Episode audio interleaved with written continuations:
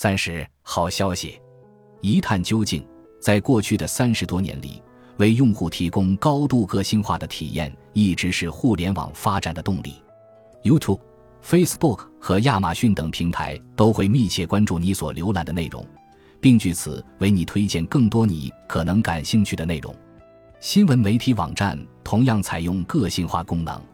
在我向 GPT 四持续提问有关 AI 对新闻业潜在影响的问题时，个性化成了一个反复出现的主题。当我问 GPT 四这种个性化如何实现时，他做出了如下回答：霍夫曼，新闻媒体网站为了让内容更具个性化，会利用哪些数据来分析用户的行为和喜好？GPT 四，新闻媒体网站将利用用户的地理位置。所用设备类型、浏览历史以及曾阅读或互动过的文章等数据，他们还可以分析读者在社交媒体上分享的文章、在网站上的停留时长以及最常访问的板块。此外，新闻媒体网站可以根据读者的年龄、性别和兴趣来呈现个性化内容。这些数据可以通过 cookies、调查问卷和用户账号等途径获取。通过分析这些数据。新闻媒体网站能够根据用户的喜好和兴趣定制内容，提供更为个性化的体验。换言之，这是一种传统方法，并无太多创新。然而，正如上文所说，GPT 四及其姊妹产品 ChatGPT 所采用的对话式聊天方法，提供了一种强大且明显不同的个性化版本。与基于网络的传统个性化方法长时间监控用户的方式不同，GPT 四和 ChatGPT 只是实时的为你的查询和提示提供高度响应的信息。这既是关于这些大语言模型运作方式的一个明显的发现，也是一个尚未被充分认识的发现。事实上，它们之所以广受欢迎，并不只是因为在众多主题上表现出的类人流利度和专业知识。与那些致力于推广产品或宣传政治家的聊天机器人不同，GPT 四和 ChatGPT 非常愿意关注你想讨论的任何话题。这种简单的互动为用户带来了高度个性化的体验。随着互动的进行，你会不断根据自己的喜好来调整它。尽管这种高度个性化会影响你使用 GPT 四的各种用途，但我认为它对新闻媒体行业具有特殊的重要性。想象一下，在未来，你访问一个新闻网站，用下面这些信息查询方法来定义你浏览这个网站的体验：嘿，《华尔街日报》，请给我今天最热门的三篇科技新闻的百字摘要；